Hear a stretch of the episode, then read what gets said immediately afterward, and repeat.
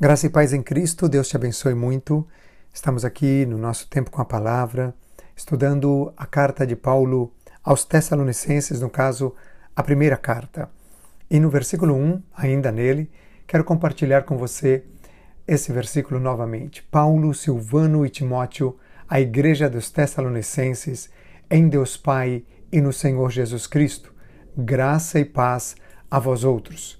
Compartilhei é, dentro dessa série a respeito da equipe de Paulo, também sobre a igreja, e hoje eu quero falar sobre unidade. Quando eu encontro aqui essa expressão em Deus Pai e no Senhor Jesus Cristo, fica claro no texto que a igreja de Tessalonicenses, que a igreja de Tessalônica, ou os Tessalonicenses, eles estavam em Deus Pai e no Senhor Jesus Cristo. Eles viviam em plena comunhão com Deus. O, a nova tradução na linguagem de hoje, ela usa a expressão unidos com Deus. O Pai e o Filho, eles são um. E a saudação para a igreja aqui de Tessalônica era nessa visão de unidade do corpo com cabeça que é Cristo. Igreja de Tessalonicenses, Igreja de Tessalônica, vocês estão em Deus Pai e vocês estão no Senhor Jesus Cristo. Vocês estão alinhados com os céus em uma harmonia, em uma unidade, em uma plena comunhão. Que lindo, que maravilhoso. Logicamente, lendo essa passagem, eu, como parte do corpo de Cristo na atualidade, venho pensando e se nós pudéssemos tomar esse versículo e atualizar para nós, como por exemplo, a igreja dos que estão em Amsterdã, a igreja dos que estão na Angola, dos que estão no Brasil, dos que estão em Portugal, dos que estão na Holanda ou em qualquer outra parte do mundo, seja país ou cidade. A igreja, vamos assim dizer, dos que estão em Amsterdã, em Deus Pai e no Senhor Jesus Cristo. Ou seja, a igreja está aqui na terra, mas ela está ligada com o Pai e o Filho. E, logicamente, aqui está inserido o Espírito Santo, porque é no poder dele que podemos manter essa comunhão. O que eu vejo aqui é uma expressão que une céu e terra, terra e céu, que alinha a eternidade divina com o nosso tempo. Louvado seja Deus! Como é maravilhoso pensar que, sendo eu membro de uma igreja local, um membro atuante, um membro que está ali ativo no corpo de Cristo, que congrega, que desenvolve os dons, ali nós não estamos em comunhão somente uns com os outros, somente entre nós irmãos, mas estamos em comunhão com o Pai, com o Filho e com o Espírito Santo. Aliás, o que nos garantiza a nossa união a nível horizontal é a nossa união a nível vertical. Isso quer dizer como está nossa união, nossa comunhão com Deus, de aí se define como está também a nossa relação uns com os outros. Maravilhoso, não é? Essa frase de Paulo aqui em Deus Pai e no Senhor Jesus Cristo me faz lembrar, queridos, da oração de Jesus ao Pai envolvendo-nos nessa unidade. Você pode imaginar que tamanho é o privilégio que nós temos, nós que éramos pecadores, que estávamos destinados ao inferno, à perdição eterna, que nós não tínhamos Deus e nem esperança nesse mundo, mas um dia fomos impactados com o Evangelho de Jesus Cristo e a nossa vida foi transformada pelo poder que emana do sangue de Jesus que nos purificou de nossos pecados, que nos transformou, que nós nascemos da água e do Espírito, agora somos novas criaturas e, além de todas essas bênçãos, o Senhor tem nos dado também uma família chamada Igreja. Aleluia! E o Pai e o Filho, ele nos une a essa unidade entre eles. Oh, glória a Deus! Isso é simplesmente espetacular para mim. Como é isso para você? Olha só o que Jesus falou em João capítulo 17. Eu quero convidar você para a gente abrir lá em João 17, do versículo 20 ao 24. Jesus está na sua oração sacerdotal. E olha o que ele orou ao Pai. Aqui Jesus está falando com o Pai. Jesus tem uma plena comunhão e uma plena unidade com o Pai. Nós estamos em 1 Tessalonicenses, capítulo 1, versículo 1, dizendo: Em Deus Pai e no Senhor Jesus Cristo. A igreja de Tessalônica estava eh, linkada, estava unida à Trindade, estava unida ao Deus Todo-Poderoso. João 17, 20, vamos ler? Até o 24. Não rogo somente por estes, Jesus se referia aos discípulos, aos que já tinham crido no nome dele e já tinham alcançado o perdão de seus pecados e a salvação pela obra dele. Então ele estava dizendo: Não rogo somente por estes, mas também por aqueles que vierem a crer em mim, por intermédio da sua palavra. Que maravilhoso! Sabe, aqui no versículo 20, Jesus orou por mim, Jesus orou por você, Jesus orou pela tua esposa, pelo teu marido, pelos teus filhos, Jesus orou por todos nós. Aqueles que vão crer, Pai, eu oro também por eles e através do que eles vão crer, por intermédio da palavra. Louvado seja Deus. Eu estou cada dia mais convicto que o tempo com a palavra de Deus ele é fundamental. É pela palavra que nós cremos, é pela palavra que nós somos lavados, é pela palavra que nós somos transformados. A palavra é o próprio Logos, é o próprio Cristo que se fez carne e habitou entre nós. Então, por intermédio da palavra, a palavra escrita, o texto sagrado e a palavra que se fez carne, nós vamos também crer. E Jesus fez esta oração por aqueles que iriam crer. Oh, obrigado, Jesus. Obrigado por ter se lembrado de mim.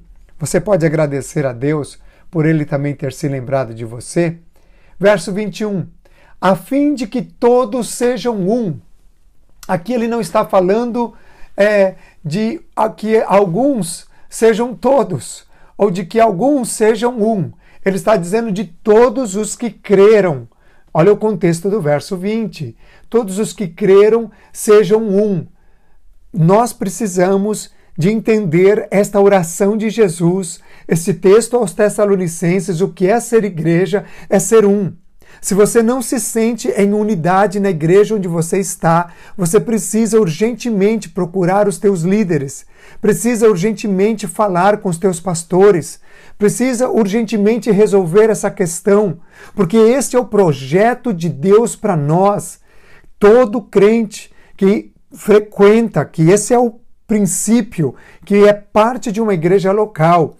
Ele está ligado ao corpo local, que é a igreja local de Cristo, mas também ao Pai e ao Filho. Aqui Jesus está dizendo, a fim de que todos sejam um. E como és tu, ó Pai, em mim e eu em ti, também sejam eles em nós. Oh! Aleluia! Olha isso! Eu estou com as duas passagens abertas aqui. Eu estou com a Bíblia aberta em 1 Tessalonicenses 1 e 1, e eu estou com a Bíblia aberta em João 17, verso 21 agora. As duas Bíblias abertas aqui diante dos meus olhos e lendo os dois textos ao mesmo tempo. A igreja está em Deus Pai e no Senhor. Paulo entendeu essa visão, Paulo entendeu esse alinhamento. E Paulo, ele mencionou essa verdade que foi uma oração de Cristo lá no João 17. Como és tu, ó Pai, em mim e eu em ti, também sejam eles em nós, para que o mundo creia que tu me enviaste. Oh, bendito seja o nome do Senhor. Como que o mundo vai acreditar em Jesus se nós estamos divididos? Não, ele não eles não vão acreditar. Mas quando o mundo olha para nós e vê que nós somos um entre nós, porque somos um com o Pai e o Filho no poder do Espírito Santo, as pessoas vão crer em Cristo. Elas vão se converter por causa do nosso testemunho de unidade.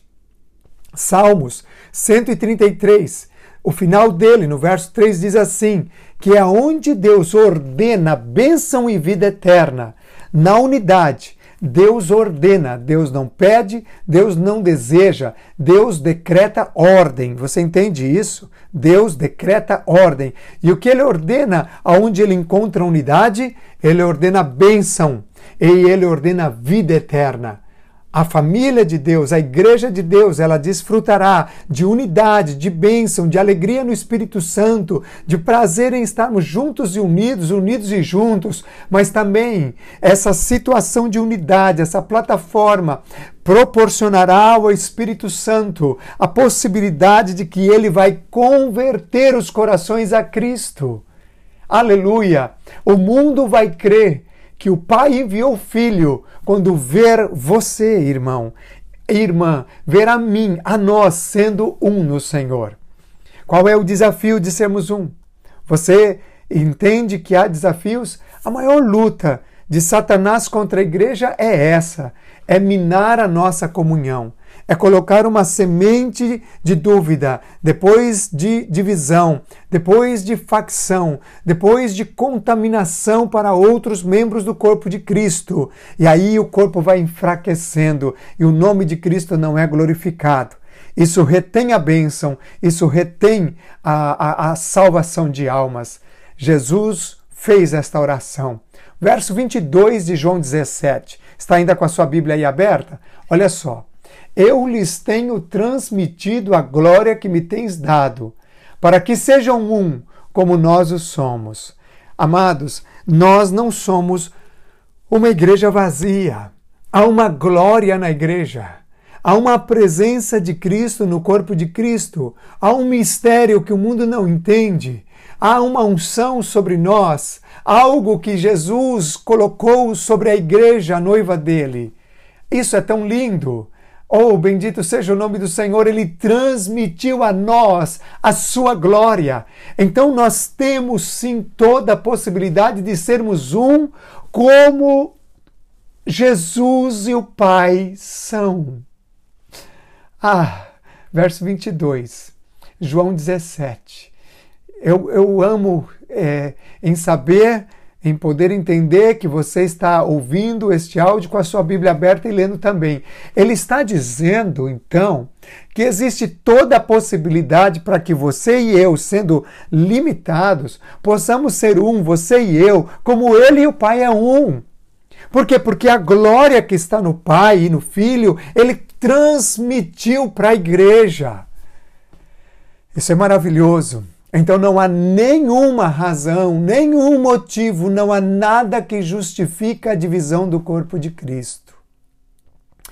Verso 23: Eu neles e tu em mim, a fim de que sejam aperfeiçoados na unidade, para que o mundo conheça que tu me enviaste e os amaste, como também amaste a mim. Aleluia! Olha, eu nele, Jesus em nós e o Pai em Jesus que perfeita unidade, a fim de que nós sejamos aperfeiçoados, plenos na unidade. Queridos, Jesus não está falando de nós no estado de estarmos na glória, no céu.